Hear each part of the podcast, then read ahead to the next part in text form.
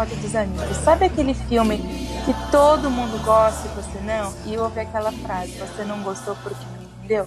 Pois é, hoje a gente vai falar sobre alguns filmes aqui que surgem essa discussão. Eu estou com o Carlos Sabelo e eu já quero dizer que se você não entendeu é porque você dormiu assim como eu. Vamos estimular o ódio nesse programa de hoje.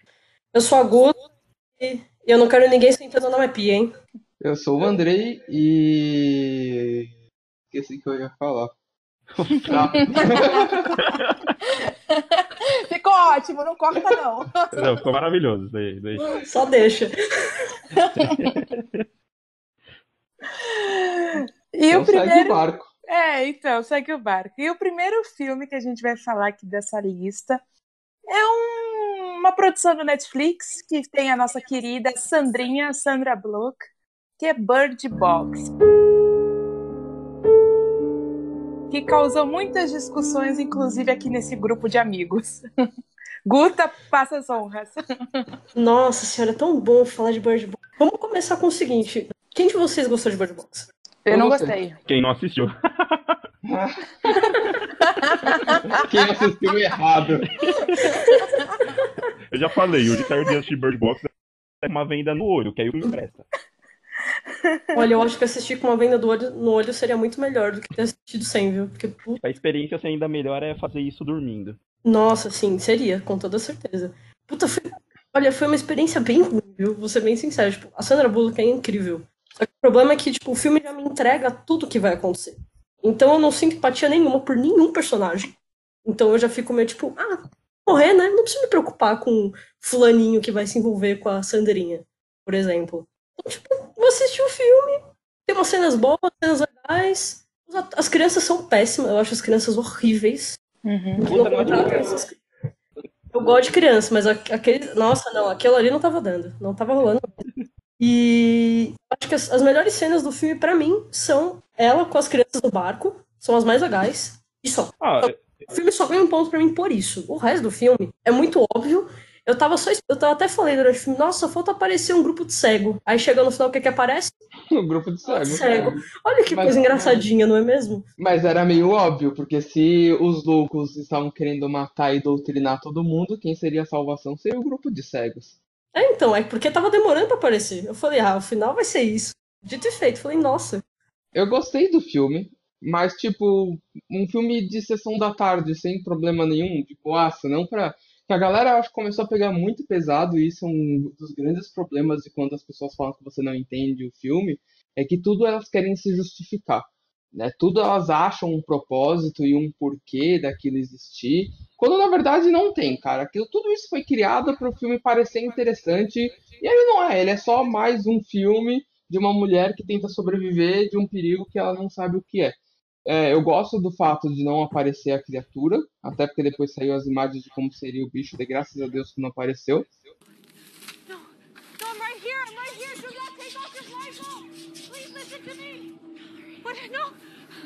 No, girl, call out to me. Just call out to me, please. Just call out to me. Where are you? Boy, girl, where are you? Don't take my children. Do not take my children. Mas. É, então, mas eu acho que é, que é uma boa história. Tipo, ok, sabe? Já a gente tem cargo que é parecido e por aí vai. Tem tantos outros filmes que são assim também, são bem cultuados. Eu só acho que ele foi super valorizado em cima de uma obra arroz com feijão, sabe? Sim. É um lugar silencioso cego, né? É um lugar silencioso cego. É, então, posso falar o que, que eu acho? Assim, é, na verdade, eu gosto desse conceito de. Eu gosto quando filmes fazem analogias a alguma coisa. Então, eu gosto de ver as pessoas discutindo quais são as representações, é, tipo, o que o filme quer dizer com o que ele está passando em tela, né? As representações, contando que teve várias teorias, teve sobre ele, na verdade, ser uma discussão sobre maternidade, outra sobre depressão, enfim. O meu problema é que eu li o livro, né? Eu li Caixa de Pássaros, do Josh, e assim, e aquele claro problema de você adaptar um livro para filme, é a questão da adaptação. Eu gosto muito do começo do filme, eu acho bom, mas eu acho que ele se perde depois do meio pro fim. Quando ela tá naquela cena da floresta com as crianças e vai encontrar os cegos, eu acho muito ruim, eu acho péssimo. Eu acho que teve também muito problema em desenvolvimento de personagem, principalmente no caso da Mallory, porque no livro você vê uma, um desenvolvimento muito maior e no filme eles cortaram partes que eu acho essenciais que eram para ser adaptadas, sabe, para você entender melhor a personagem. E aí isso me deu tipo, ah, tipo, é assim, é um filme ok. Eu não acho o filme tudo isso, não, ele não me mudou nada, mas para ser sincero, é aquilo que, tipo, o André falou, é mais um filme pós-apocalíptico, que você não vê a criatura e não é mais demais. A única diferença é que tem a Sandra Bullock, que não tem o que fazer, tipo, críticas a ela, que ela tá muito bem no filme. Igual a melhor personagem, a melhor personagem do filme é a Sarah Paulson. Só aparece no começo, mas é a melhor coisa que eu vi no filme. Ah, eu gosto da Sarah. É, eu gosto do John Malkovich também. Mas Não, assim. O personagem dele é muito legal também. Sim. É, mas assim. Poderia ter sido bem mais aproveitado. Sim, mas aí tem aquela questão de adaptação, né? Mas enfim. Mas assim, eu não gosto por conta disso. Eu acho que o filme do meio pro final ele meio que se perde, assim, sabe? É, o E grande a- problema é que tem muitos filmes que se abrem demais e não sabem como fechar. E aí essa é a questão pra mim, assim. Por isso que eu particularmente não gostei de Bird Box, porque eu acho que houve falta de desenvolvimento de personagem. E eu sei, eu posso- vocês podem me chamar de hater ou qualquer coisa, mas eu sou muito chata nessa questão de desenvolvimento de personagem, porque é uma coisa que eu reparo bastante. Ó, eu quero dar um veredito. Eu quero citar duas coisas. Uma que já vale pro podcast inteiro, que é a primeira. A partir do momento que você tem que procurar o significado do filme, já mostra que ele não presta.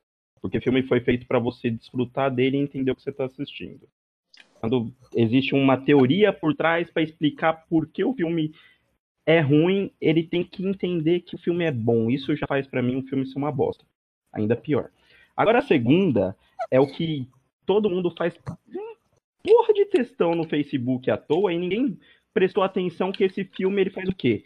Ele incentiva a, a venda, o importe, export, a importação ilegal dos pássaros, cara. O pássaro fica sofrendo o tempo inteiro no filme e ninguém falou nada disso.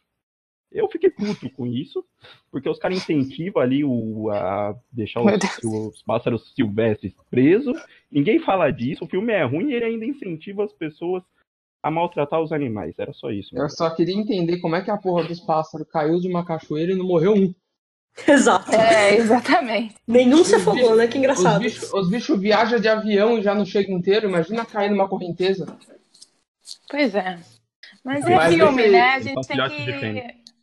Esse, esse que negócio do, do Carlos falar que o filme ah, tem que ser entendido quando se passa ali, eu, eu discordo um pouco, porque eu acho que existem filmes que é como se fosse uma pintura.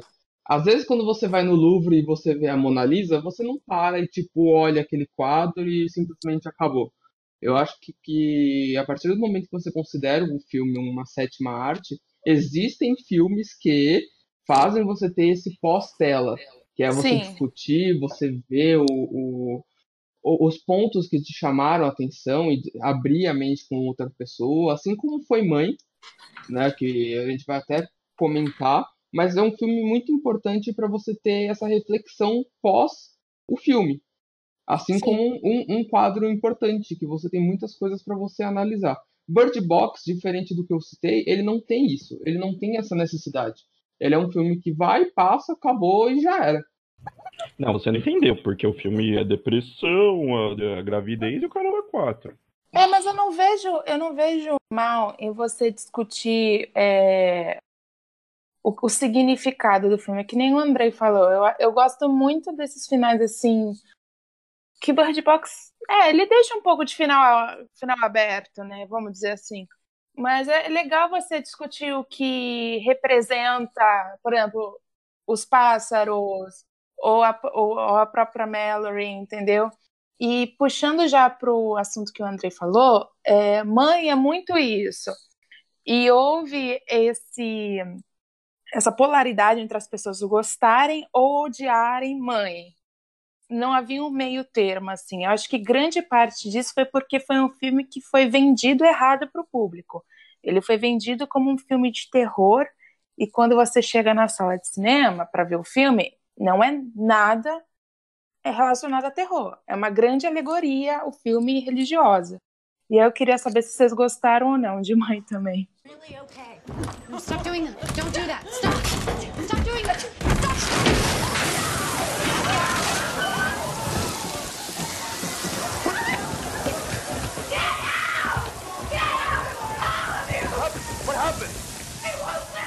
Olha, eu, eu saí daquela cabine de imprensa meio norteada. Mas é porque eu achei muito bom. Eu gostei de mãe. Eu gostei muito de Mãe, é, mas é também aquilo. Eu assisti o filme, acabou, eu fiquei parado ali uns dois minutos enquanto a sala esvaziava. Fiquei digerindo tudo que eu estava vendo, o que eu tinha de bagagem para entender aquilo. E depois fui conversando com o pessoal. Eu gostei do que eu tinha assistido, claro, mas eu fui conversando com o pessoal para ver se o entendimento de todos foi o mesmo que eu tive. Uhum. Porque É, eu o filme é, é, é, é catástrofe, né? É uma releitura da Bíblia monstruosa. Sim. Sim, e ele, o Aronofsky, ele meio que conta do jeito dele, né? É, e assim, quando eu vi o trailer e eu vi o diretor, lógico, quando a gente, como a gente vai em cabine de imprensa, a gente tem um contato maior com isso, a gente meio que sabe mais ou menos o que o diretor, qual é a linha, né, de trabalho do diretor. Quando eu vi o trailer de Mãe e vi que era o Darren que estava dirigindo, eu sabia que ele não ia fazer um negócio muito comum por conta dos outros filmes que ele já dirigiu, como Cisne Negro, enfim. Mas aí eu, eu lembro que eu fui, eu assisti duas vezes Mãe, e uma foi tipo uma da tarde na sala de cinema assim com o público, e eu fiquei reparando o que, que o pessoal achava, né? E veio isso muito que as pessoas falavam assim no meio da sala, "Não, o que, que eu tô vendo, né, filme de terror? Então acho que o problema de Mãe realmente foi que ele foi vendido como filme de terror. E quando você chega, é um filme totalmente denso, cheio de significados, cheio de alegorias, e aí a pessoa não não cumpre a expectativa do que a pessoa quer assistir, que seria, por exemplo, um filme de terror. Tipo, entendeu? Não sei se eu Então. deixei muito claro isso. Não, deixou, deixou. Eu vi muita gente também falando a mesma coisa, que saía da sala e tipo, nossa, não entendi nada, ou falava umas coisas totalmente aleatórias. Mas eu acho que acaba sendo legal isso que as pessoas. tipo, Ele tem uma definição, a gente sabe que é- ele tá, tipo, fazendo uma releitura dele da Bíblia. Uhum. Não, então, Cada é, um, cada um imagina uma coisa diferente, assim. E você vê que são coisas que todo mundo conhece. Tipo, você acha que todo mundo conhece, pelo menos. É, nem todo mundo vai no conhece. cinema, acaba- você acaba descobrindo que nem todo mundo conhece aquelas coisas. São coisas que, tipo, são tão básicas, sabe? Pelo menos eu achava, né? Não acho É, uma. mas, mas Mãe tem coisa também que o Aronofsky colocou e nem ele sabe o que ele colocou. Porque quando ele foi perguntado sobre o líquido que a, que a mãe toma, ele falou, ah, eu não vou falar o que é isso. Eu aposto que ele colocou um negócio muito louco e, Eu tipo... acho que é óbvio. Então, e nem ele sabe porque ele colocou aquilo e foi, e falou, ah, vai ficar assim mesmo, porque eu Eu quero. acho que ele sabe. Eu acho que ele sabe, só que o, eu acho que o Aronofsky ele tem uma linha de pensamento assim, que tipo, nem tudo tem que ser justificado e nem tudo eu tenho que explicar para o público, sabe? Deixa as pessoas terem as conclusões delas. Eu acho que ele segue muito essa linha de pensamento dele. E a gente, querendo ou não, tá acostumado, principalmente tipo, quando a gente assiste cinema americano, é muito visível, tipo, a narrativa ser muito explicativa do que por que tá ocorrendo a, aqueles fatos, entendeu? Aí quando a gente pega um filme que ele não tenta te explicar, ele simplesmente te joga na história e ele bota para você tentar entender o que ele tá querendo transmitir, muita gente não vai gostar disso e tem gente que vai amar isso e acho que por isso que provoca essa polaridade, entendeu? Então você tá falando que o pessoal é preguiçoso? Sim, acho que todos Não, nós, em aí, algum ó, sentido, aí- somos preguiçosos. aí eu, eu, gente- eu- só, só complementando o raciocínio aí. Sim, sim. Ah, então, o Bird Box, você teoricamente tem que pensar. Você não gostou do filme, então ele é um filme ruim. Agora a mãe, por ele ser mais conceitual, caramba, 4, você defende ele de ter essa narrativa porque é um filme que você basicamente gostou. Aí entra aquele negócio de gosto. É um filme é ruim, é ruim, e é bom, é bom. Não tem essa de, ah, eu vou defender aquele porque ele tem um pensamento assim e eu entendi o pensamento. O outro, ele é ruim porque eu não entendi o pensamento. Se os dois têm que refletir e tem o mesmo ali, a coisa toda, é. Não sei, não sei. Eu não sei. Não, mas em uma Box, eu, mas em Bird Box eu nunca falei que era ruim você é, pensar depois do que, que o filme tá falando. Eu Até defendo, porque Bird Box não tem isso. eu, eu penso Não, mas que então, eles inventaram a explicação do Bird Box de gravidez e, e tudo mais. Pra ver se Mas- o filme ficava interessante. Mas o livro, você também tem, faz você pensar, entendeu? O que que aquilo tudo significa? É, mas daí a gente vai entrar numa, nu- numa outra conversa, que é, por exemplo, Jogos Vorazes, a adaptação do filme é horrível. Mas o livro é outra coisa que eles tentam passar. Então Não. não, não dá pra gente se embasar em, tipo, ah, o livro fala que é isso. O filme não, falou. Tudo bem, mas o que eu tô falando assim, na minha, na minha opinião, eu não gosto de Bird Box, por exemplo, porque eu acho que ele falhou em desenvolvimento de personagens e em desenvolvimento de trama. Ponto. Coisa que eu não acho que ocorreu em Mãe, entendeu? E Mãe, eu acho que teve bom desenvolvimento de personagens e bom desenvolvimento de trama. Ambos os filmes fazem você, você pensar e refletir sobre o que ele quer dizer. Só que tem os que acertam e os que não acertam. É isso, é essa a questão. Porque Bird não- Box virou entretenimento, só isso. Então, essa é a minha opinião. Assim, não é questão de que eu gostei ou não gostei. Não, então. Mas o, o se Bird Box fosse pro cinema e não fosse um filme da Netflix, a gente teria esse debate aqui? Porque e se o, a mãe fosse for- um filme da Netflix, a gente discutiria que ele foi feito por um povão? Eu só tô complementando o pensamento do Andrei aí. Que ele falou, ah, porque ele foi vendido assim. Não, cara, é porque o Netflix é uma coisa povão, entendeu? A, a Netflix, ela não tá programada, assim, ela não, não é tipo um streaming para filme cut. É, então, só complementando o, o pensamento do Uhum. Andrei. N- Não sei se vocês entenderam o que eu quis dizer. Não, Se a mãe fosse no, no- no- na Netflix, a, a gente já teria recebido ele de outra forma. Ah, Sim. eu não sei. Pode ser que sim, pode ser que sim. É, Tudo não depende sei. da forma como ele seria feito. E da bagagem de quem tava fazendo. Exatamente. Continuando as polêmicas, então, eu vou puxar outro filme aqui que para mim foi uma surpresa, mas a galera que falou que também provocou reações mistas, que foi Hereditário. É filme produzido pela A24, que tem sido uma produtora aí que tem lançado bastante filme, é, que tem caído assim no gosto dos críticos, né? E da galera do cinema, assim, que trabalha com cinema, e eu quero saber o que, que vocês acharam. Sneer at you? I don't ever sneer at you. Oh, sweetie, you don't have to. You get your point across. Okay, so fine, then say what you want to say then. Peter. I don't want to say anything. I've tried saying Okay, so things. try again, release yourself. Oh, release you, you mean? Yeah, fine, release me. Just say it. Just fucking say it. Don't you swear at me, you little shit! Don't you ever raise your voice at me! I am your mother! Eu, particularmente, amei Hereditário. Eu gostei muito de Hereditário. É, geralmente, hereditário acontece isso mesmo, as pessoas estão dormindo na hora que Ah, cara, eu, eu particularmente, eu gostei muito, porque ele veio com aquela pegada da bruxa que eu gosto. Era uma coisa Uhum. que faltava muito nos filmes de terror ultimamente, que a gente vive essa geração jump scare, né? E as pessoas desacostumaram a ter terror de verdade, terror psicológico, um filme que te prende, que faz você pensar, faz você refletir. Hereditário, eu acho ele muito bom.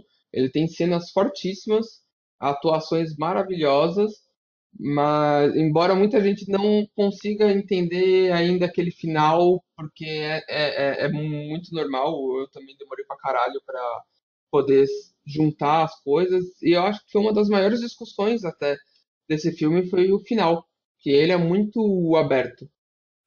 É, eu acho que tanto Hereditário e A Bruxa, eles são similar- similares no sentido que ambos são filmes muito desagradáveis de você assistir. Quando você está assistindo, você se se sente muito incomodado. E eu acho que isso é proposital, assim. Então, e... A cena, a cena, da, a cena dele pegando, do marido dela pegando fogo é maravilhosa. Nossa, É. a Toni Collette é maravilhosa, né? Comece, vamos começar aí. É, eu acho a Toni Collette fantástica em Hereditária. Ela, ao mesmo tempo que você tem medo por ela, ela às vezes faz um, umas expressões assim que te provocam um pavor horrível. Então, Nossa, E a- a cena do carro, sabe? A cena do cena carro, do porra, carro. Eu, eu, eu fiquei idiota no cinema. Eu fui Nossa pra frente Senhora. da cadeira e falando, caralho, eu não acredito que aconteceu isso. Sim, Sabe? sim. E assim, e diferente da bruxa, eu acho que o hereditário te entrega as coisas mais na cara. Sim, isso eu também Ele acho. deixa, ele deixa coisas mais, mais fáceis de serem assimiladas e entendidas. Eu achei que eles aprenderam muito depois da bruxa. É, eu não sei, assim, eu acho que o filme surpreende ainda, porque o final do filme, no caso, assim, você, pro meio você já tem a noção do que a filha significa, né? Que você sabe que ela tá naquela trama, então você tem noção que ela tá envolta naquilo. Mas o Sim. final eu ainda achei muito surpreendente, sabe? Achei Assim, não. cacete. Ele é surpreendente, mas, mas esse, tipo, ele diferente, realmente, diferente da bruxa, como o André falou, tipo, ele acaba, te- ele, ele te, te traz isso mais fácil, então você entende o filme muito mais fácil durante a sessão do que a bruxa. Mas será que também não seja, no sen- a gente não se acostumou com o tipo de filme? Porque trazendo aquela um pouquinho daquela discussão do que o Carlos trouxe. Porque A Bruxa, ele é um filme de terror, mas ele é um filme de terror fora da curva. Todo mundo concorda com isso aqui, certo? Sim. E aí, é, eu só falando que ambos os filmes são da 24, tá? E aí, Hereditário, quando você vai ver Hereditário você tem mais ou menos a noção que é da mesma produtora, ou enfim, você vê o trailer, você já meio que associa, associa e já tá acostumado com essa linha de pensamento? Talvez você já venha preparado para ver alguma coisa diferente, sim. Hum, Até é, concordo com isso em algum ponto, mas eu, mes- eu ainda acho que eles deixaram as coisas mais escancaradas do que na bruxa. Eu acho que a bruxa ainda tem, tem muita coisa que, se você assistir o filme de novo, você vai ter um entendimento totalmente diferente do que você teve a primeira vez.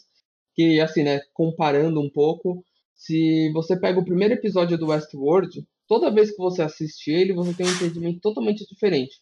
Ainda mais Uhum. com a- tipo, quando você assiste a primeira vez, você Uhum. assiste de novo, daí você assiste a série, vê ele de novo, daí você começa a segunda temporada, assiste o primeiro episódio, você tem entendimentos diferentes. Eu tenho muito isso com a bruxa. Sempre que eu assisto aquele filme, eu tenho uma bagagem diferente e eu tiro uma lição diferente de cada coisa que eu já tinha tido antes. E eu acho que já no Hereditário você tem um pouco disso, mas ao mesmo tempo você já tem coisas que são muito já pré-definidas. Você já sabe que, a- que o pai é omisso, que ele representa X coisa, que a mãe representa tal coisa. Isso já tá muito claro, eu acho que no segundo, diferente do da bruxa. entendi. Até por isso as pessoas gostaram mais do que da bruxa.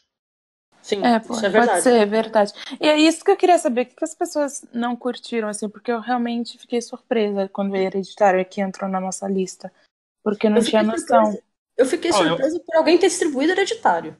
Eu acho que eu posso responder essa porque eu sou do público povão, assim, mais o blockbuster, igual eu já fui citado, que eu não posso ser considerado cinéfilo por assistir blockbuster. Então, um beijo, amiga, se você for. É... É, Então, assim, o, o negócio eu acho que foi a forma que foi vendida, que a Feira ela até comentou no último, né? Que qual filme você falou que foi vendido como terror? É, a Mãe. mãe, né? Mãe. Então, eu fiquei nessa porque quando eu, eu escutei muito, eu sou muito fã assim de filmes de terror e falaram assim, nossa, é um terror de verdade tudo, pá, pá. Fui assistir e eu realmente me surpreendi em nenhuma cena do filme. Achei o filme bom, mas como terror, eu achei ele muito fraco, porque quando os as pessoas falam terror pra mim, eu lembro daqueles filmes de 1970 que a gente tinha Fred Krueger, Jason na, na- no auge, que era sangue. Aquilo na época era maravilhoso. Aí você pega hoje em dia e fala, vai ter um filme de terror. Aí todo mundo fala, nossa, é um filme de terror revolucionário. Aí você vai assistir e você não toma um susto no meio. É que pra mim esses filmes hoje em dia eles são tipo um terror barra suspense, né? É, é isso que eu acho também. Eu acho que é, Hereditário é um terror barra pensa que nem o Andrei falou. Ele é um terror mais psicológico, assim, Sim, sabe? Que nem, que nem Bruxa de Blair, Sim, sim. que nem Atividade Paranormal. O É, o resto- primeiro. Não, o resto foda-se. Aí, então. aí que tá. Atividade Eu paranormal eu acho um saco. Eu gosto só do terceiro. Eu gosto do primeiro, do segundo e do terceiro, o resto eu não gosto. Eu É, nunca eu- vi atividade paranormal. Tô na, tá na linha da agulha. Os prime... o, ah, o primeiro é maravilhoso. Pra época ainda. Eu gosto muito do primeiro. foi Eles terem voltado com esse estilo, eu achei muito bom. É. Eu acho o primeiro, o segundo e o terceiro ótimo. O terceiro melhor ainda. Não teve um filme que a é aquele gente viu recentemente Pra poder que pegar os esquemas, eu acho maravilhoso aquilo, porque eu tinha um Xbox em casa eu fiquei com medo. Tinha que fazer o quê? O cara usa um Xbox, a câmera, e mostra os pontos infravermelho à noite pra poder pegar É o- no. É no quarto. É no quarto. Eu achei, eu achei aquilo, eu fiquei com um cagaço quando eu assisti aquilo lá. Eu depois. acho aquilo legal, mas eu acho o quarto horrível. Mas o filme Eu é ruim. também. Não, é. É porque aí tem Eu só, que ter eu na só sua gosto da casa, cena sabe? final. Sim, É. exato. Eu só gosto da cena final do filme. Eu acho legal. Então, Quando- mas Principalmente porque vai acabar. é meu pensamento hereditário. É, então. É, não sei, assim. É, É porque a forma. de- É, é igual a Fer, só complementando aqui pra finalizar o meu pensamento. É igual a Fernanda falou, acho que foi a forma que ele foi vendido. é, se ele falasse assim, ah, é um terror psicológico. Não. Os caras falou, é um filme de terror revolucionário. Aí eu cheguei e brochei. A história em si é boa, mas pelo gênero e pela forma que foi vendido, eu achei um filme horroroso. Ah, mas daí qualquer filme do James Wan é terror revolucionário. Não, então, mas aí o James Wan faz terror, ele não faz terror psicológico. Os caras vendem certo o produto dele. Né? Ele faz jump scare. É terror, é terror, é terror. Eu tô falando do antigo, a pessoa que vai pro cinema assistir terror. Não, você não vê um gênero na frente do cinema como jumpscare, você vê como terror. É que a questão do jumpscare é, não é ruim. É legal, desde que ela seja feita, seja bem feita, no caso. Por Ou seja jogado. É, é, por exemplo, é, do James Wan, que a gente citou aqui. Qual é o nome lá do filme dele, do primeiro filme dele de terror, que é do casal Warren? Supernatural? Não, do casal Warren. Ah, é Invocação do Mal. Invocação do Mal, o primeiro filme da Invocação do Mal. É muito bom. E, e ele é baseado em jumpscare, mas é um jumpscare bem feito. Mas ele foi vendido como, Fernanda? Era filme de terror ou filme de jumpscare? Filme de terror. Então, é isso que o, o Andrei chega e fala assim, ah, é um filme de jumpscare. Não, a gente tem que falar com o povão. O povão quer ver filme de terror, velho. É, mas aí é o, normal. povão entende, o povão entende o jumpscare como filme de terror. É, Não, não. mas é é o que você joga assim, não, isso não é um terror, isso é um jumpscare. É terror, cara. Terror Até porque, psicológico, até porque terror. jumpscare não é gênero dentro do Então, terror, é né? Porque Sim, o, André, o André ele corrigiu, ele falou, isso não é um filme de terror, isso é um jumpscare. Não, é um filme de terror. Os filmes do James, do James Wan são filmes de terror. É, eu- é que eu acho que ele falou no sentido assim que, por exemplo, Hereditário, ele é um filme mais psicológico. E, Sim, psicológico. e por exemplo, sei lá, A Freira é um filme jumpscare, assim, sabe? Não, a freira é ação. Tá, bom. Essa aqui parou, a era com a múmia, né, Você, velho? você tem um ponto, você tem um ponto. Mas não é? A freira não é a múmia? Do Brandon Fraser? Cara, Caraca, meu Você Deus. foi longe. Nem eu não posso é. falar nada porque eu tenho muito medo de desses filmes de terror. Eu vou assistir pra cabine e quem senta do meu lado sempre vê que eu tô olhando pra baixo em algumas cenas assim, porque eu não consigo. Cada um. assistir o filme com o cu na mão ali, assim. Igual o Carlos. Todos. a meu cu tá cicatrizando, só queria falar. Mas acho que a gente pode, pode passar um pouco pra Corra, né? Que eu acho que esse É. filme aí deu o que falar. E esse ano a gente tem o Once também, que promete ser um 880.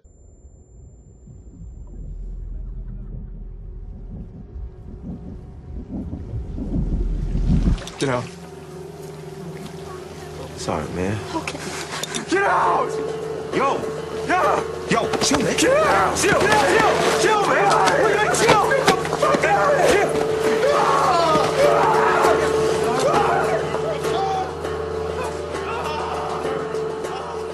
Nossa, esse... É, Corre eu gostei muito, né? Jordan Corre, eu Peele gostei, achei maravilhoso. chegou. Eu acho que ele foi uma das surpresas assim pra mim, porque o Jordan Peele ele é muito conhecido para os americanos como um comediante, né? E aí se propôs a fazer esse filme de terror, assim, que tem comédia no filme e é bem dosado, eu acho. Mas Cara, eu, eu gosto muito, eu gosto muito de Corra, muito. E eu acho que Us vai ser pior, assim. Eu acho, ele vai ser, vai ser mais, vai incomodar mais a gente. Quando eu fui assistir Então, Corra, eu não tinha nem assistido o trailer. Eu só fui assistir. Nossa, foi a melhor coisa que eu fiz da minha vida. O É. problema de Corra para o pessoal foi justamente o final dele, né? A galera não gostou muito do final, do primo do cara ter chego e salvo, mas o próprio Pili disse que o final era para ser diferente, só que ele acha que as pessoas precisam ter um pouco de esperança e precisava acontecer alguma coisa boa na vida do protagonista. Eu particularmente gosto muito de Corra. Eu antes do meu site ser hackeado, eu tinha até feito um- um- uma postagem é, explicando um Exato. pouco cada coisa que, como que eu tinha entendido e como que o, o diretor queria passar, porque Corra é um filme que ele também tem bastante dessas coisas, né? Essa- Uhum. Essas referências da vida real, não só em cima do preconceito. E acho que ele é um puta soco no estômago, um filme marcante demais, que todo mundo tem a obrigação de assistir, sabe? Ele pra mim entrou naquela lista que você precisa assistir Corra.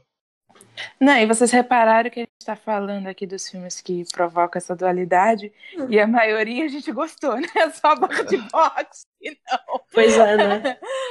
A gente, a gente gostou junto e odiou junto. a gente gostou junto e odiou junto. É, não, mas eu concordo, assim, Corra, é, a história é muito boa porque ele fala sobre o preconceito, mas ele fala, eu acho que de uma forma diferente. Ele fala sobre o pre- preconceito velado, que está enrustido não só na nossa sociedade, como em várias sociedades. É aquilo.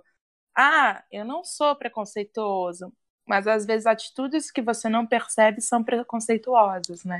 É, Eu é acho o famoso, eu tenho até um amigo que é.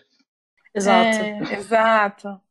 E aí eu acho que o Jordan Peele trazer essa visão, assim, desse preconceito velado, é muito bom, porque ninguém tinha explorado ainda, e aí você sai do cinema falando, cacete, eu também já fiz isso, sabe? Você, tipo, começa a reparar nas suas atitudes e ver que realmente é uma, é uma coisa tão in, in, incru- é, encrustida, a palavra tá errada, Sim, é, enrustida, isso, em Isso. nossa sociedade, que a gente às vezes faz algumas coisas sem perceber e a gente não tem essa vigilância, sabe? Isso Pois é, é.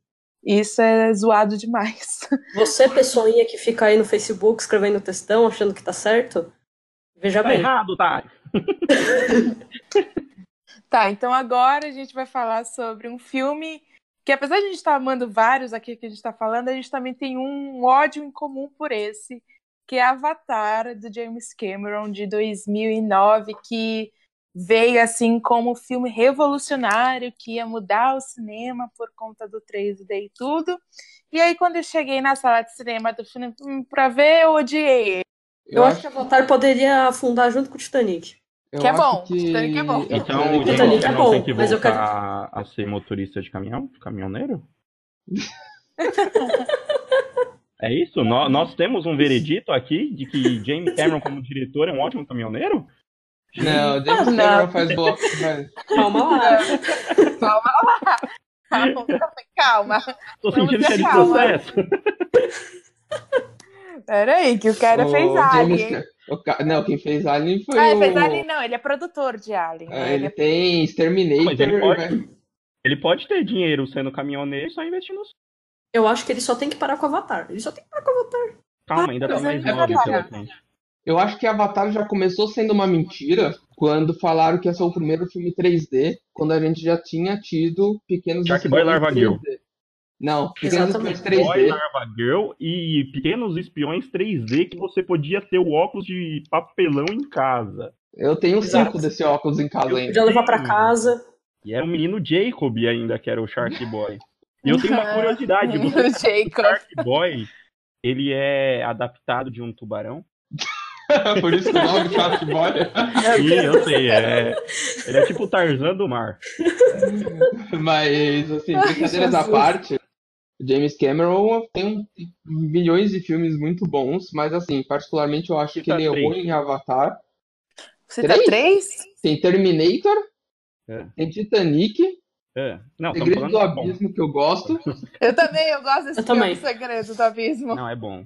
Não, é porque é, vocês estão criticando o Avatar, o Avatar.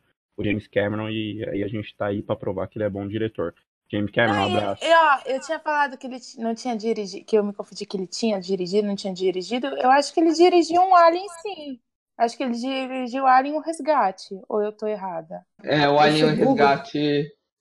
Alien o Resgate, ele é diretor. Ah, então tá bom. Que vamos assumir também que não é um bom Alien, né? Não, não é, mas, mas, ele, mas ele dirigiu.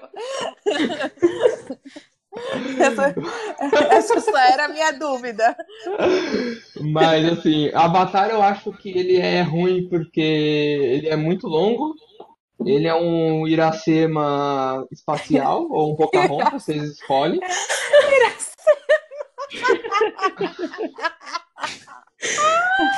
Eu nunca tinha escutado essa comparação e achei É, ótimo. é muito. Ele é o Iracema no espaço, que eu gosto mais que Pocahontas, aliás. Só que. Pô, eu, eu demorei acho que três dias pra assistir o filme, porque eu assistia, dormia na mesma parte. Daí no terceiro dia eu falei, acho melhor eu começar da parte que eu tô dormindo pra frente, ver se eu termino, senão não vai acabar nunca. Daí o cara já anunciou o 2, já anunciou o 3, o 4, o 5, 6, 7, 8, 9, 10, virou Velozes e Furiosos, São cinco, são cinco filmes. virou, virou Velozes e Furiosos no espaço agora, que não vai acabar nunca essa porra. Ele, ele tá prometendo o, o, o 3D sem óculos, né? Eu não sei como é que vai ser Também conhecido como teatro. Não, isso daí é teatro. As pessoas daqui uns dias tá indo no teatro achando que tá super evoluída, sendo que o bagulho é- Pois é, né? Não, o meu Hum. problema com o Avatar é que foi, foi, é, foi criado tudo isso, que ele seria um filme revolucionário e não sei o que, não sei o que lá. E eu até entendo no quesito visual, assim, porque realmente o filme é visualmente muito bonito, mas a história. A história nem- não tem nada de novo. A história é Pocahontas com ó, você- Atlântida, sabe? Vocês não entenderam, cara, ó, eu vou falar. O menininho lá, o cara que virou o avatar lá, o azulzinho, ele significa o quê? O depressivo.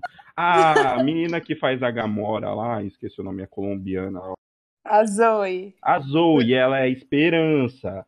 Pandora, Hum. eu não sei o que significa, já perdi a linha do raciocínio. Mas enfim, no final é isso que importa. A depressão. Entendi.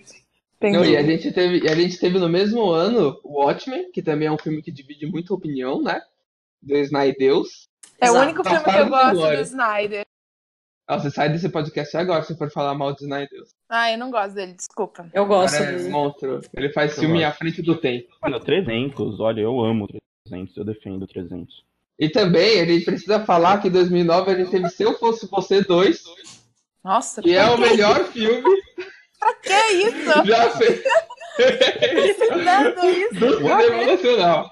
A gente tava discutindo Avatar e você. Pra você ver, não, mas aí você vê como que a indústria do cinema é é injustiça a gente. A gente teve Mulher Invisível, que é muito melhor que Avatar. Nossa, esse filme é maravilhoso. A gente teve Tem que concordar. E o Incrível 17 outra vez com meu Deus, Zac Efron. Meu Deus, que é. Nossa, que homem, Você tem que que homem. explicar pros, pros ouvintes que você ama o Zac Efron. Explicar o que, gente? Não tem. Existe É uma santíssima, é uma santíssima trindade. É É, é Nicolas Cage, Adam Sandler e Zac Efron. Meu Deus. Ah, Nicolas Cage. John Cena, John Cena, não esqueça. É que o John Cena corre por fora porque ele é, ele é, ele é tipo o Hércules, sabe? É um semideus. Sim. É verdade. Defendo o Nicolas Cage. Mas voltando pro Avatar. E eu ainda começa- acho, peraí, só complementando, ainda acho que o John Cena, ele é filho do Adam Sandler com o Nicolas Cage, é só isso. Ah, Eu acho, que deve- dos gênios. eu, eu acho que deveriam fazer um avatar com o Nicolas Cage. Porra, ia ser maravilhoso. Aí ia ser bom. E outra, sabe que é o outro ponto negativo do Avatar? Hum. Que quando saiu o verdadeiro Avatar no cinema, teve que mudar o nome pra O Domador de Ar.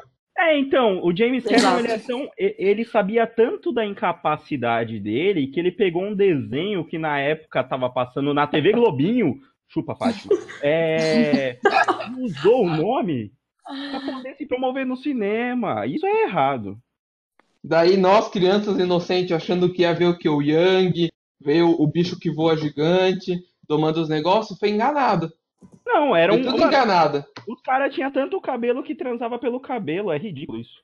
O Avatar é careca. Só que Não, meu, meu problema com o Avatar é isso, é que tipo, você chega lá, eu vi um filme que é visualmente bonito, mas a história blé, sabe? Tipo, não me empolgou em nada. Não, não tive conexão com nenhum personagem. Ah, Inclusive o ator. Olha, você não teve conexão, mas eles tiveram, viu? É, eles tiveram Ah. pelo- pelos cabelos. pelos cabelos. Ai, alguém engravidou com essa piada. Mas qual o nome do, do principal? É o Sam, Sam Worthington, Worthington, não sei o nome dele. Enfim, o principal, que é o paraplégico, né? Que. Ah, ele é terrível, aquele ator, né? Ele é muito ruim. Ele já fez outros filmes também e ele é péssimo, assim. O dos deuses lá, como é que é? Não, Ah, é, Não, fez alguma coisa de Deus.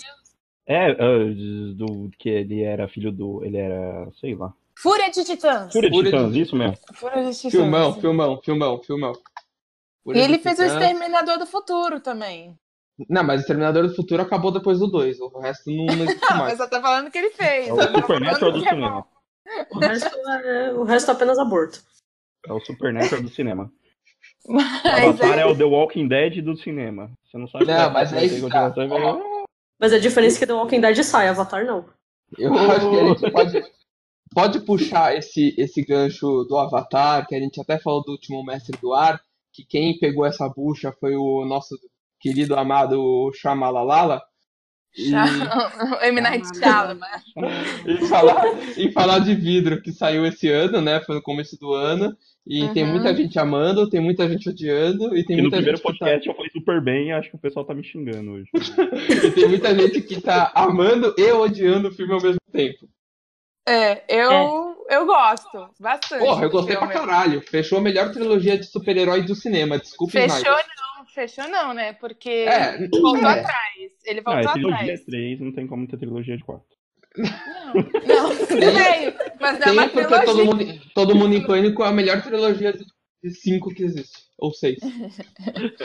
É que não é uma trilogia mais, porque ele falou que fecharia, aí, mas o filme deixa um final tipo, totalmente, totalmente aberto. Então, agora ele já falou que vai continuar, e eu acho ótimo que ele vai continuar, porque eu quero ver mais essa história, até porque eu acho que todo mundo já viu, né? Então eu vou falar. É que o Samuel Jackson fala no filme que não, não é um, um final, Um final. mas uma história de origem. Então, tipo, vai puxar o gancho pra outra, outra história. Mas eu gosto muito de vidro. Sério, eu não tenho o que reclamar assim do filme. Eu gostei Eu também não. muito. Eu Quem também não não. gostou entendeu. Guta. Deixa a Guta explicar porque ela não gostou, então é. Olha, vamos lá. Eu, eu quero entender uma coisa. Por que, que a porra do filme chama Glass se a única pessoa que aparece. menos aparece no filme é o Samuel Jackson? Peraí, é- essa eu explico. Vocês me concedem a O palavra, filme, por favor. o, o filme, é, as cenas dele são ótimas. Mas, porra! Sabe? Pode falar, eu deixo. Ó, vamos lá, eu vou, eu vou explicar porque o vidro. É... Gente, desculpa, vai ter um pequeno spoiler aqui pra eu poder explicar. É, então, por que se chama vidro? Desde o começo, desde o trem que o cara entrou lá, que o Bruce Willis entrou em 2000, é, foi, quem foi responsável? Quem foi responsável pela criação de todo esse universo? Foi o Glass, cara. Nem- Ele já criou tudo. Acho que tinha que ser Glass parte 1, Glass o retorno e Glass o terceiro. Estaria certo. Estaria certo. É o cara que criou tudo. O cara é tipo o Stan Lee do Glass, do Shyamalan, Shyamalan. daí. Não, mas até aí o. Stanley criou, o Stanley criou o Spider-Man e o filme não vai chamar Stanley. Mas é, mas porque ele é, tá- o- é o Spider-Man, entendeu? É porque o, Entendeu? o, o- Então, o Homem-Aranha é, se chama Homem-Aranha, o filme do Homem-Aranha. O... Sei lá, já perdi o raciocínio. Eu perdi essa. Eu acho. Eu... Não, eu consigo, eu consigo explicar, acho. Eu entendi o que você quis dizer, eu entendo mesmo. Eu entendo o que você quer dizer, mas é que pra mim, tipo, não funciona. sabe? O filme tem cenas muito boas, apesar da Sarah Paulson é, tipo, uma bosta. É. Mal explorada pra caceta e poderia ser, acho- tipo, muito bem explorada. Eu acho a personagem dela meio ruimzinha também. Porra, eu achei horrível. Mas eu acho que ela é... foi que nem a gente, eu tava com- na nossa conversa no grupo, que eu acho que ela é mal, mal explorada, não tão bem desenvolvida, porque provavelmente ela vai- seria desenvolvida em outro filme, Sim. entendeu? E aí o que vai acontecer? Provavelmente que a gente vê em vidro que antes de acontecer rebelião lá, e começar a briga e não sei o que, a Sarah Paulson ia pra outro lugar, Sim. cuidar de outra coisa. Assim, mas ela poderia ter sido mais bem aproveitada, né? Então, Ah, mas, mas aí, às vezes foi só a introdução problema, eu dela. Sabe, porque eu, pode É um ser filme de origem, pro- né? Ficou bem pode ser explicado um- isso. Pode ser Uhum. um problema de roteiro mesmo. Mas, por exemplo, você tem três personagens de três. É, vamos dizer assim, três fi- filmes diferentes, diferentes, né? Então você tem, por exemplo, Bruce Willis, você tem o McAvoy e você tem o Samuel Jackson, né? Então, Maravilhoso. então você tem que desenvolver esses três personagens e, e colocar eles em cenas conjuntamente e ligar eles através desses três filmes, através desse universo. Então acho que era muita coisa para desenvolver e aí ele deixou a Sarah Paulson de lado. Pode ser um problema de roteiro? Com certeza deve ser um problema de roteiro. E eu concordo com você nesse sentido, Guta, porque ela poderia ter sido mais desenvolvida. Mas eu acho que ele focou em estabelecer, sabe, a união entre os personagens e a história para depois no futuro desenvolver ela. Sim, Assim, ele teve não, que eu não justificar tiro- tudo aquilo que aconteceu. Não tiro a razão, acho que ele tem que fazer isso. Mas, é- é- mas essa questão dela me incomoda bastante. Não precisava, tipo, focar só nela, mas, tipo, mexer um pouco melhor, né? É, o que me irritou na personagem Paulson é a cara de sofrimento dela, que ela toda hora tá com uma cara de sofrimento, isso me irritava. ela tava com fome. Isso me irritava muito, só. Só me irritou isso nela, mas de resto eu acho que ela tá ótima. Inclusive, posso falar que eu amei que. hum, Só um, um instantinho, que eu amei que, além do Bruce Willis voltar, é, voltou o filho dele, que é o Nossa, Joseph. sim. É o Joseph? Joseph, eu tô errada. É que eu não sou boa com nomes. Eu não sei se é Joseph. Peraí, eu acho. Vamos procurar nos estagiários, que é o Google. Enquanto isso, eu vou dar uma explicação pra Guta. Guta, eu vou te É o explicar. Joseph, é o Joseph. Vai lá, certo, então. é o Joseph. É, Joseph. é o Joseph. Não, que eu gostei do, do retorno dele. E eu achei que o ator mandou muito bem, cara. Ele é um dos meus personagens favoritos no filme, sinceramente, assim. Sim, porque ele, ele na verdade, tem um- um- uma carga muito grande porque ele se responsabiliza pelo que o pai virou, né? Porque se não fosse ele no início do, do primeiro filme, lá no Corpo Fechado, talvez o pai dele nunca tivesse aberto a essa possibilidade de se tornar um herói. Ele foi, foi a inspiração, praticamente, para o pai se transformar no que ele é. E a Uhum. ligação que o último filme faz com o primeiro, eu acho que é maravilhosa, entendeu? Ah, tudo que aconteceu no primeiro filme e até desabrochar ali na, no término da- do arco do Bruce Willis e do filho, eu acho que foi uma coisa muito bem construída e muito bem amarrada. Na verdade, Não, e- quase tudo que foi É feito ali, né? A, a forma como ele conclui, eu particularmente acho que não poderia ser concluído de uma forma melhor. Eu achei que ele conseguiu amarrar as coisas muito bem. Ele fez o que uma grande, um- uma grande história é feita, entendeu? E ele ainda abriu possibilidades para que outras pessoas possam surgir, outras pessoas não tenham medo de ser aquilo que elas são, Uhum. né? Porque enquanto a personagem da psicóloga o tempo todo faz eles quererem se esconder da sociedade, fazem eles criarem monstros internos para segurar eles, Uhum. o, o Mr. Glass queria que eles desabrochassem. Eles falam, vocês são especiais, vocês não tem que ter vergonha disso. Eu acho que o filme trata muito bem. então- É, é, um, é um filme sobre pessoas extraordinárias, mas comuns ao mesmo tempo, né? Sim. Porque elas não são super-heróis, elas têm poderes extraordinários, mas elas estão vivendo na nossa sociedade como pessoas normais, assim, né? Mas com dons. Ah, mas isso é basicamente qualquer super-herói da Marvel, né? Não, Não é, Homem mas, por que exemplo.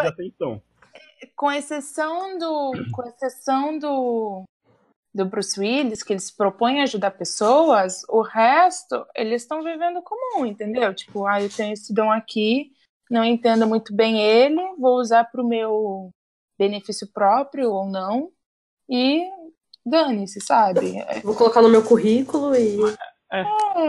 Não, mas Entendeu? Gla- Glass nada mais é do que o que? O Vingadores. Se você prestar aten- atenção, porque o Samuel L. Jackson, ele é o Nick Fury, que tá aí formando os Vingadores. O Bruce Willis é o Capitão América. O Jamie vai lá. o James Kevin. McAvoy É, o Ja- isso. Ah, ele é o Hulk. A Cassie, ela é a viúva negra, que acalma o Hulk fazendo a cantiga de Niná. Uhum. O, o filho do, do Bruce Willis, ele é quem? Ele é o Tony Stark, que é o quê? Um, um cara sem porcaria nenhuma que se esconde atrás da tecnologia pra se achar o fodão. É, desculpa, eu odeio o Tony Stark. E é isso. É, é os Vingadores do Shyamalan. Não, e assim, o filme. Eu gostei da comparação. O filme, o filme ele, ele fala até de super-heróis, né? Ele usa muito o conceito de HQ, né? Tipo, Sim. ele, ele traz isso, isso é legal, assim. Mas, eu, eu não sei, assim, falar coisas ruins, porque eu realmente gostei muito do filme. Eu acho impressionante, tipo, Corpo Fechado, que é um filme de 2000, e trazer o Bruce Willis e o, que é o David, e o Joseph, que eu não lembro o nome do ator agora, e, tipo, você vê, tipo, do- 19 anos depois desses mesmos personagens, cara, e a química entre eles é igual ou até melhor, sabe? Eu, isso aí acho que nem é. Além da direção, acho que é um trabalho deles também, do próprio Bruce Willis e o ator, assim, eu acho incrível quando o David e o Joseph estão juntos em telas, assim, tipo, é nostalgia e ao mesmo, e ao mesmo tempo você vê, tipo, nossa, que foda, sabe, os dois juntos, tipo, como Sim. estão atuando bem. Hum, Mas aí, o que, que você não gostou mais, Outro Guto, além DVD. da, da, Sa- da Sarah Paulson? Eu, eu acho que a questão, tipo, eu gostava do em Fragmentado, por exemplo, eu gostava do mistério das personalidades do Kevin. Uhum. E eu acho que poderiam ter continuado o mistério das outras, sabe? Uhum, uhum. É porque ele Então- abre, né? É porque Então, o acho cara que, ia tipo- morrer, aí tinha que mostrar tudo. Não, Spoiler. não tinha, não tinha. Opa! Esqueci, gente. Opa. Uhum. Porque eu não eu, eu gostaria de. Putz, poderia mostrar só mais duas, assim. Mas não, não precisa mostrar todos. Aham. Eu ainda Porque acho. a- aca- Mas pra mim estraga o mistério, que é legal do personagem. Mostrou o nível de atuação Eu ainda acho que você- lá, porque aquela sequência que ele embala é, em personalidades diferentes, eu achei maravilhosa aquilo. Olha, é a sequência, fantástico. como é feita, é muito boa, mas, a questão, mas pra mim o problema é, tipo, o mistério.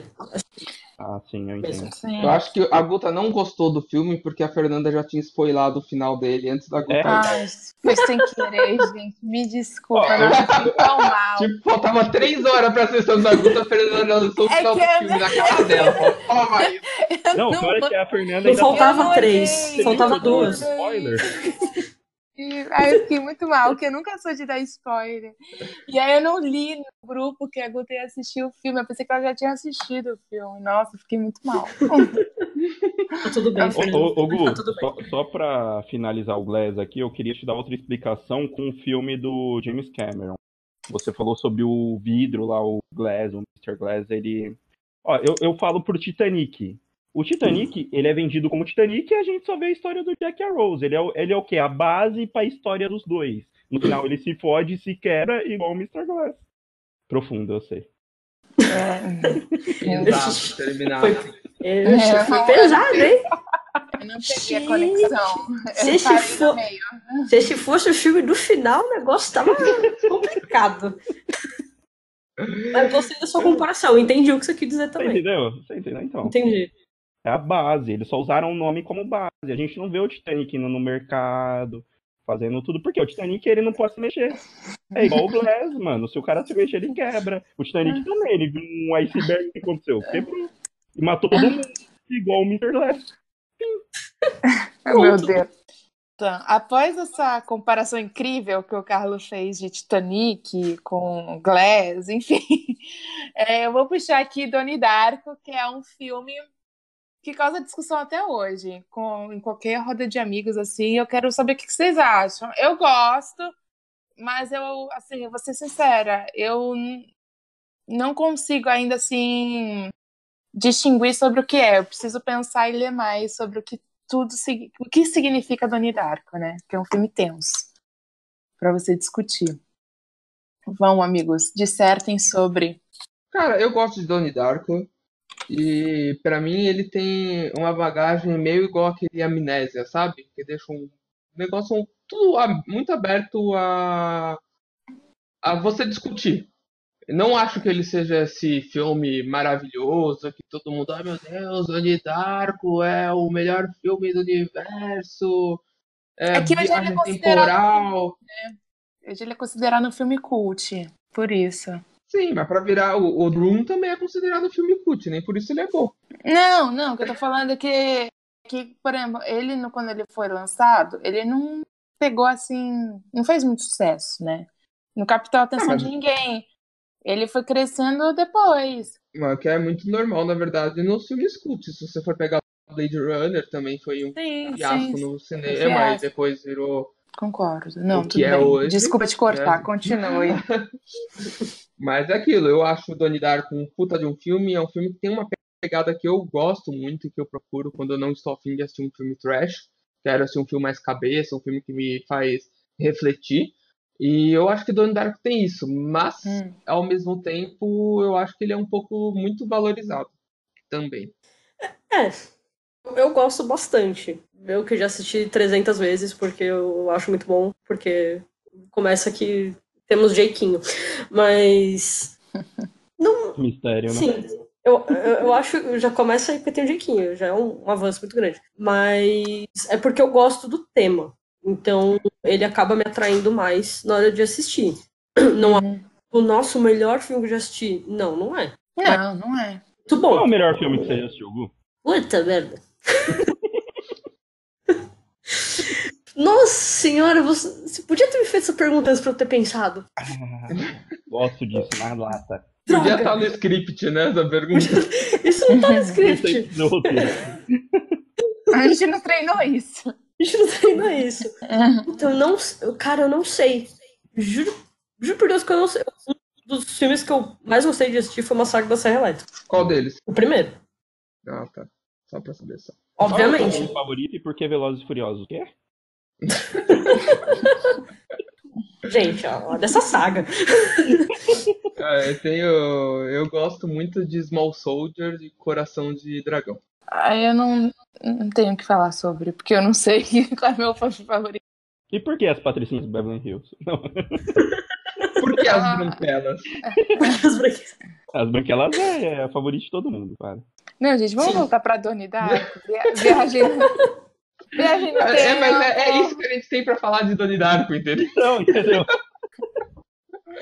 Porque Viagem no Tempo, que falam que é um Viagem no Tempo, filme. Sei Então, tem várias gente- teorias, né? A gente viajou no tempo aí, a gente chegou nas branquelas, É, gente, literalmente viajando no tempo. Vamos para uma realidade alternativa, eu acho. Pode ser, mas só nossa. É que realmente não tem. Eu não tenho o que falar muito sobre, porque eu nunca Que parei e tentei para analisar muito o que, que significa Donnie Darko, sabe? Eu, eu confesso isso. Assim, eu gosto do filme, eu sei que ele tem inúmeras teorias, mas sei lá, eu não sou uma pessoa de ficar teorizando muito. A única exceção é Game of Thrones, que eu fico teorizando que nem uma babaca. Mas é, de resto, eu não, eu não fico teorizando muito. Ah, assim. Donnie Darko foi o filme que o cara fez. Eu falo, vamos fazer um filme qualquer, sem ideia nenhuma, só vamos fazer, sabe? Pegar a câmera e faz. Daí o cara fez. Daí a é tipo o, o Bird Box. Daí a galera começou a fazer uma viagem muito louca em cima do filme do cara. Daí o cara falou, caralho, eu não sei de onde eles estão tirando isso, mas vamos deixar. Sabe? Deixa, leva, leva. Daí o filme virou o que é. É, eu não sei. Eu, eu não sei. É isso que eu falo. Então, para chegar ao fim, a pedido do Andrei, vamos falar de Tarantino, que ele quer falar sobre Tarantino. Então, fale, discurse sobre Tarantino. É que todo mundo aqui nesse podcast gosta de, de Tarantino, mas enfim, discurse. Eu não. Meu plano de fundo do WhatsApp, inclusive, é os filmes dele. Eu não, eu não. Ninguém perguntou, e daí? Você gosta? Eu do, do- não, não gosto de Tarantino, eu gosto muito de Pulp Fiction, que aliás eu assisti esse ano, no final do ano passado. Mas, cara, eu não consegui terminar Oito Odiados até hoje, nem fazendo o esquema Avatar, né? Que é você assistir da onde você dormiu. Eu sempre continuo dormindo no Oito Odiados. O de Django Livre, que vocês até chegaram a comentar, eu nem me atrevi a assistir. Eu acho que ele sabe fazer bons roteiros, não sabe atuar. Eu tenho medo dele quando ele atua em qualquer coisa, quando aparece foto dele. Uhum. Ele tem cara de louco, de maníaco. Mas é isso, eu acho que ele em si é um cara que todo mundo super. Ai, Tarantino é foda, não sei o que lá, mas sinceramente, ele tem Kill Bill, que é muito foda, Pulp Fiction, que é muito foda, e qual mais? É tipo um James Cameron do sangue. Ah, tem o Bastardos Inglórios, é claro. Cães de aluguel eu acho muito bom também. Sim, eu gosto de Cães de Aluguel. É que assim, Eu acho que é questão de gosto. Que nem você falou. Eu gosto muito do Tarantino. Então, tudo que é filme dele eu consumo e gosto. Até Django Livre, que é um filme assim que muita gente que é fã de Tarantino não gosta, eu curto, entendeu? Mas eu entendo, porque, tipo assim, os filmes do Tarantino, e... Ai, como é que eu vou explicar, assim? Ele tem um público, sabe? A cabeça do Tarantino é zoada, todo mundo sabe disso. E aí, tipo, você tem que meio que embarcar assim na viagem do cara. Eu, ah, eu então gosto. ele tem um público. Então, se eu não gostar do filme da Kéfera, por exemplo, é porque eu não sou o público. Não, não é que tem um público, assim, é que eu acho que ele tem. Ai, como é que eu vou explicar? Ele tem um estilo dele que não é todo mundo que gosta, assim. Por exemplo, você gosta de Pulp Fiction, tudo bem, mas sei lá, acho que não é todo filme que tem esse, assim, ele trata de histórias, por exemplo, Django Livre, ele trata sobre escravidão, certo? Uhum. E aí tem todo um conceito meio louco nele de contar essa história, entendeu? Eu acho que é isso, assim. E aí tem, às vezes, ele acerta e o grande público, tipo, a galera, todo mundo gosta. Eu acho que, por exemplo, Kill Bill é um grande, uma grande prova disso. Porque se você pensar, a história de Kill Bill é muito louca. Vocês já pensaram nisso? Sim. Maravilhosa e louca. Não, é maravilhosa. Mas vocês já pensaram que é uma história, assim, se você lesse escrita, você ia achar meio maluca, assim, na primeira vista? Ah, sim. Então, ah, mas é um filme que funciona e, tipo, caiu no gosto da galera, sabe? E a galera realmente gosta de Kill Bill. Django Livre não é um filme que todo mundo gosta. Além de ser um assunto que mexe, né, com a galera, tipo, é meio desconfortável, é, ele tem uma execução totalmente diferente, sabe? Tem, por exemplo, acho que Django Livre tem Leonardo DiCaprio, né? Tem, tem Leonardo DiCaprio e Tem. tem Samuel Jackson. Tem. Sempre Aquela tem Samuel Jackson. Sempre tem. Aquela cena do jantar lá em Django Livre, todo mundo acha ela muito louca, sabe? Tipo, que tá o Samuel. A cena do jantar é legal. É, então, mas tem gente que acha louca e acha, puta, o que, que eu tô assistindo, sabe? Leozinho cortou a mão de verdade e passou na cara da menina. É, então, tipo, a galera fala, mano, o que, que eu tô assistindo? Que porra louca, cara, sabe? Então é Eu acho isso. legal porque o Tarantino ele conta as histórias em capítulo. Então, eu acho É, tem a isso. forma que a cabeça dele funciona. É legal, isso eu gosto, mas é uma coisa que só ele sabe fazer. Sim. Todo mundo que tenta imitar sai uma merda. Inclusive, esse ano teve um filme de romance também, que a galera. Que o cara, inclusive, é fã de Tarantino e. Mas a Ele- favorita? A ele- favorita? Não, Não, é o não. filme que era da Paris. Eu não lembro se é assim que a vida é, de encontro com a vida, alguma coisa assim. Sei lá. O, quem fez é fã do Tarantino, os personagens são fãs do Tarantino e o filme é contado como é o Pulp Fiction. Sabe? Você começa numa parte, daí você vai pra outra, outra, outra e no final tudo se junta.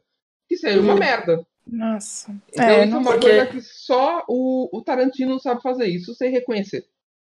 Então, Esse filme, esse filme que o Andrei exemplo- falou aí é o Eu Sou Mais Eu. Pode falar. Não, não é esse filme, não. por exemplo, a favorita ele tem esse estilo, É, isso que eu ia falar. mas estilo. funciona muito bem. Ele sabe usar isso. Eu não assisti a favorita porque é filme de Oscar e tinha cabine de filme trash que eu gosto. Eu não assisti porque eu, infelizmente, não estava aqui pra assistir esse filme, mas eu queria. Puta filme bom. Ai, nem falo. Isso, essa é é conversa para outro podcast. Pra- Mais pra frente. É, é, exatamente. Mas eu acho que é isso, entendeu? Tipo, tem histórias dele que o público cai e gosta, e tem histórias que não convém, assim, sabe? Uhum. Oito, Oito Odiadas, eu acho que é um, um filme que a galera foi ver achando que ia ver um westerner, sabe? Assim, mais fodão, mais é, estiloso no estilo Tarantino, que na verdade é, mas aí quando chegou lá e foi ver, não era muito isso, né? Tipo, É, é, é, eu me desapontei exatamente por ir nessa expectativa, Fer. Então vai lá, fala aí, Carlitos. Não, eu, eu, é? eu só complementei que eu fui uma dessas pessoas que achou que ia ver um estilo mais bang bang e tal, no, no- Uhum. na pegada Tarantino, chegou lá, era mais diálogo, e diálogo, diálogo, diálogo. É, Eu acho que o problema. Acho que o problema é, tipo, o filme é muito bom, mas eu acho que ele é muito longo.